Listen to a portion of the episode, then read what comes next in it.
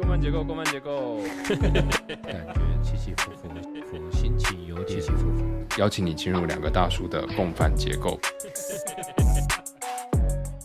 欢迎各位回到共犯结构，我是立文，我是阿莫斯。今天是呃我们的二零二四年新年特别节目。哎呀，虽然我们就不好意思说现在到底是何年何月了，但是不管如何，还是祝福大家新年快乐快乐，新年快乐。我们呃拉里拉扎录了，其实也差不多半年了。然后呃，虽然我们现在 上架也才十集出头这样子，但是刚好就是碰到二零二三的年末，二零二四的年初，所以我们就特别就这个机会，我觉得刚好就是整理一下我们今年录的感觉，然后也重新开始一个我们对于明年的一个期望这样子。今年有一个比较特别的地方哦，就是呃，算是大年呐。哦，就是一个龙年呐。我们上次讲世代的时候，其实有讲到人口正在衰减。我我其实因为以往的经验都是龙年那一年生的小孩会特别多嘛。对。但但是不知道这个龙年来的时候，人口逆逆成长的情况之下，到底还会不会再增加很多的小朋友出生？这是蛮值得探讨的一个哦，人口数字的那个蜕变这样子啦。那说到龙年呢，我们家也有一个呃龙年的成员呐。我大儿子是龙年出生的这样子，但是的确他今年哦，呃国小四年级，但是我觉得到他这一辈已经没有很明显的同学特别多这样的状况，已经没有什么感觉，看不出差别，也没有听说什么特别的情况，是说这一年可能未来要考。试的时候，或者是说要要争取什么名额的时候，这一年会比较困难。有一个比较呃诡异的状况是，他们要考什么试？他们要争取什么呢？哦，对啊，现在大学入学是多元入学，所以其实说实在，二零二三就已经出现就是需要招的学生比来考试的学生多的情况了。对，所以所以其实他们也不太会有什么压力，就是生生少周太多。嗯。就是就是，只要你不太嫌弃是个第二志愿或第三志愿的话，基本上你都有学校可以念。是，然后而且还要拜托你念吧。所以，我们过去的这种龙年生的孩子，然后竞争很很大，然后加上就是呃，可能在里面出类拔萃的这些人都会特别的优秀的，这个概念其实已经渐渐的。是已经荡然无存了吧？荡然无存了，所以其实龙年可能跟蛇年也差不多这样子。嗯，因为以往就是龙年特别多，然后蛇年特别少嘛。对，像传统概念里面说，不喜欢属蛇的，哎，属蛇的好像会命苦还是什么，所以属蛇的这一年就生的会比较少。但是可以很明确的，呃，一个小结论就是，不管是什么年哦，就是现代人完全不吃那一套这样子。我觉得过年来讲的话，其实对于每一个人哦来讲，都是一个呃一年的一个算是正式的一个开始这样子。元旦可能比较不会有一种那么比较相较于那个农历年那么强烈的一年起始这种感觉。今年的新的希望来讲的话，立文，你本身对于这个部分有什么期待呢？那其实我们今天卡的这个时间点应该是十二月底上线的这个时间点。其实我们是想要呃在这个时间点里面好好的来盘点一下，就是我们做共犯结构这件事情。嗯，我我我想问一下阿莫斯，就是我们其实从我们差不多也是从六七月开始嘛，然后我们我们到现在十二月，确确实已经是半年了。这一段时间我们聊了。很多东西，我们聊了世代，我们聊了中年危机，我们聊了阅读，我们聊了呃生死。那除了这些东西，这一段录制的过程，你觉得对你带来了什么？或者是呃这一段录制的过程，你的感受是怎么样？我觉得其实刚听到这样子的一种反思的呃一个 trigger point。我可能第一个念头进来，其实是有一种感谢，就是说我们不管在做任何的事情哦，像我就是很喜欢有伴一起做事情，所以我很感谢丽文当初就是说，哎，我我们来做一个 podcast。其实这个念头，我想每一个人多少都有，尤其当这样的自媒体越来越发达，门槛越来越低，但是我就一直没有去跨出那一步。那所以我第一个念头就是想到说，哎，半年过去了。其实是很感谢呃，丽文当初你有这个念头，那我也希望，我也希望说，呃，想要成全这个念头，然后我们就来干吧这件事情啊。回首过来，虽然一路就是两人三角，然后就是一直一起去把这件事情做起来。所以在这样子的时间点，我其实是很高兴说，哎，我其实我们共犯结构也接近要进进到一个，哎，有抓到这种录制节奏感的一个阶段，这样子。嗯，我我也是觉得这一段录制的这个这个时间点，呃，是是一个很棒的体验。呃呃，我我的我的前老板，我们两个都认识的 Joseph，其实他自己本身就在两年前也开始录一个 podcast。那个时候我其实有参加一集。我其实从那个时候开始，我就对于录制 podcast 这件事情，心里面是有一点有有一点想想要来录的，只是我一直找不到一个好的契机，跟我找不到一个开始的点来做这件事情。那也刚好就是因为工作转换的关系，所以。哎，有这样的一个想法，然后我觉得其实真的是缘分呐。就是我也有跟别的朋友聊这件事情，但是真的就也只停留在聊。然后碰到阿莫斯，我们开始聊这些事情后，真的把它落实成为一个具体我们可以开始做的事情。不过我自己会觉得说，也还好，我们谈的东西其实就是我们就是从大叔，然后那时候谈中年危机这样子的开始，然后我们就切入啊，对我有中年危机，比如说就是谈工作、谈市场、谈很多知识点，我都觉得好辛苦、好累。那我觉得这也是我们开始的原因嘛，就是我我前前一段时间听到一个朋友他的他的讲法是。他觉得就是呃，有很多人想要经营自己的社群平台、自己的品牌，或者是想要录 podcast，其实就是想红。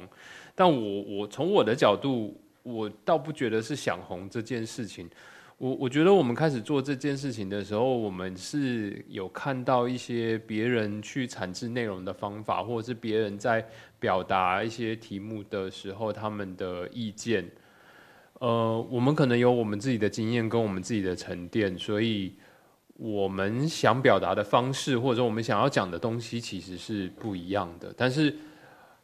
我自己，我自己在就是准备题目跟录制的这个过程啊，其实我除了呃准备相关的内容之外，我自己在剪接的时候，我自己也会重复的回去听我们录音时候录的内容。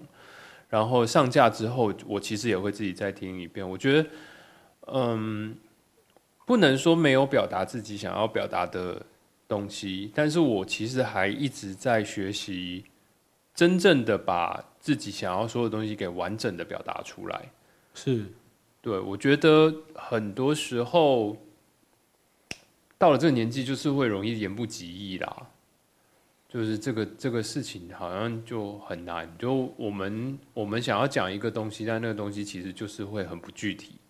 然后它它很不具体之后呢，我们又会去扯一些别的东西，我们试图让听的人去理解我们想要描述的东西是什么，但是实际上很多时候，呃，要更精准的表达我们想要表达的东西，可能是需要很多练习的。我反而觉得，也许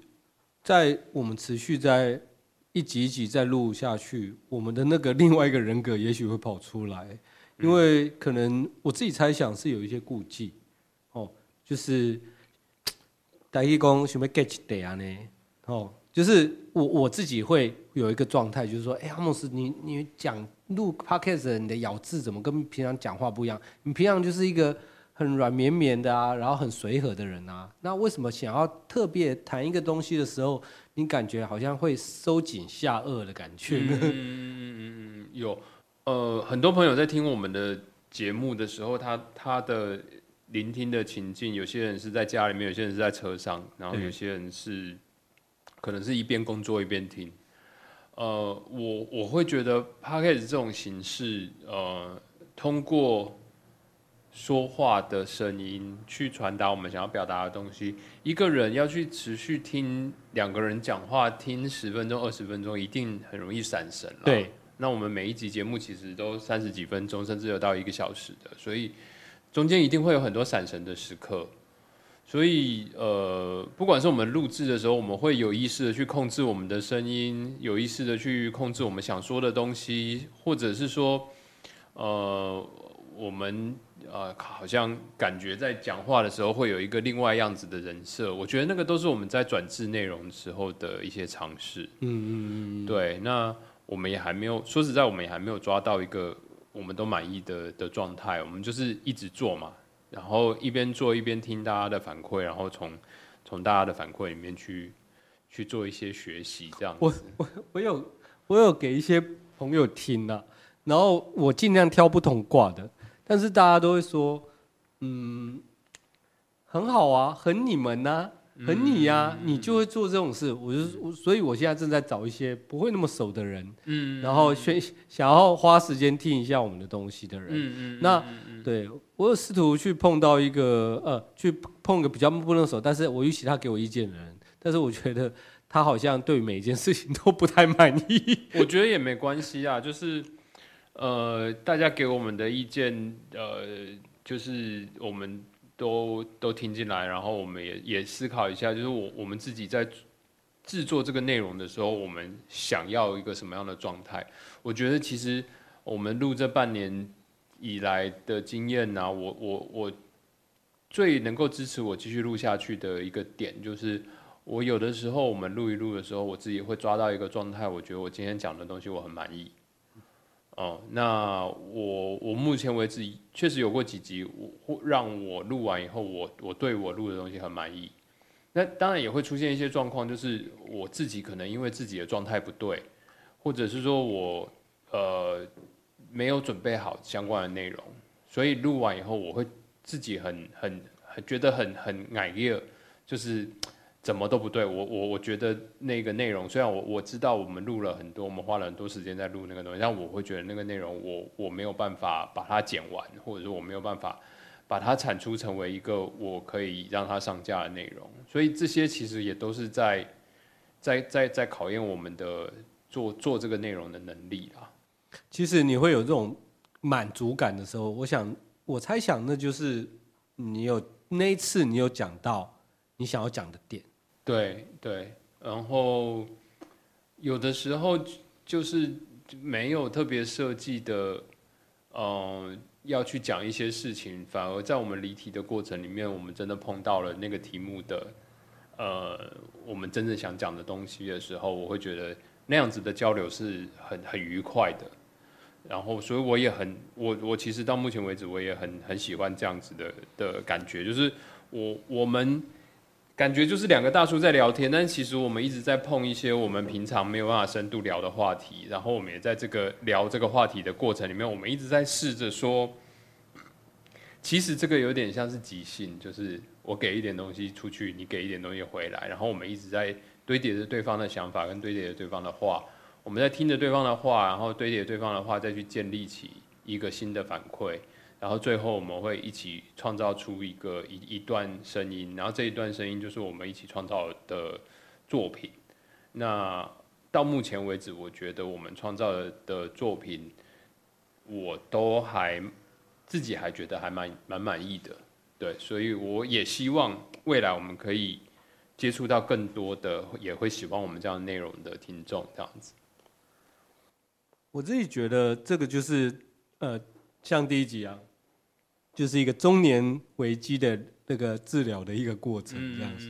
对，因为我们一开始切入的时候，真的觉得，哎，我们真的好像如临大敌，然后碰到了一个中年危机。但是现在我们有一个正常正当的兴趣在执行，嗯然后也谢谢立文哦，我们让我们这样子的一个节奏有了，而且有了相当程度的仪式感。那接下来我们有呃会有不同的呃元素慢慢的加进来。那我自己会觉得说，就我自己来讲，我可能会觉得我状态更松一点，然后更有意思去谈一些思考一些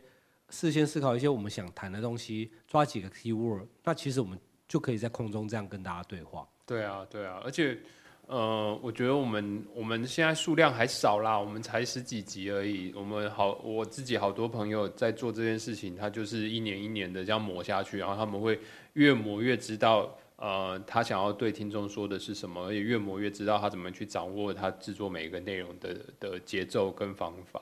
所以，呃，短时间之内其实没有特别急迫的要达成什么样的的压力。那长时间呢？二零二四年，你觉得对于这个节目，你有什么期望吗？二零二四年哦，哎，其实从新的一年来看呢、当然是希望说这样子既有的节奏感可以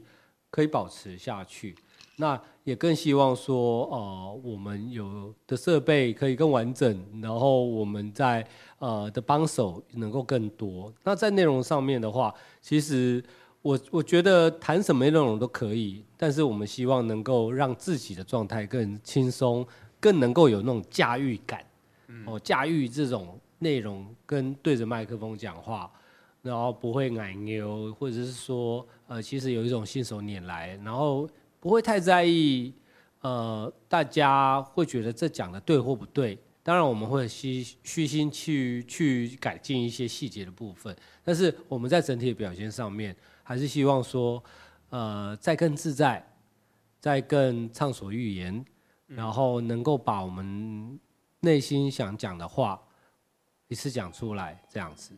好，那呃，其实，在我的部分的话，我觉得对二零二四的期望就是我们的周更可以维持到十二月底，然后我们到二零二四的十二月底还能够再录一次跨年的 特别节目，然后回来 review 我们刚才讲的这些内容，到底我们有没有实现这样子。其实就是有抓到节奏感了、就是我们在产出跟这个仪式、跟来宾、跟讲题，然后这些节奏感都有保持住。还有一件事情就是我们想聊的东西到底有没有办法支撑到二零二四年底啦？嗯就是我们如果还是一样维持这种两个礼拜录一次，然后呃产制的内容是够我们就是排排程上架，然后中间我们如果各自有各自的事情，都还可以把那个周更的情况给维持下来的话，我觉得那个我对我来说，我觉得能够完成这样一个 circle 是是是很有成就感的的一件事。嗯，主要在我这边其实还好啦，因为大概我们我们现在录制的频率啦，那就是会担心说，就是就是立文可能在工作上面呢、可能有新的一些开展进展，所以在剪片的时间上面会受到影响，这样子。嗯，这个我觉得就我们都都来努力看看吧。哦，好，的，反正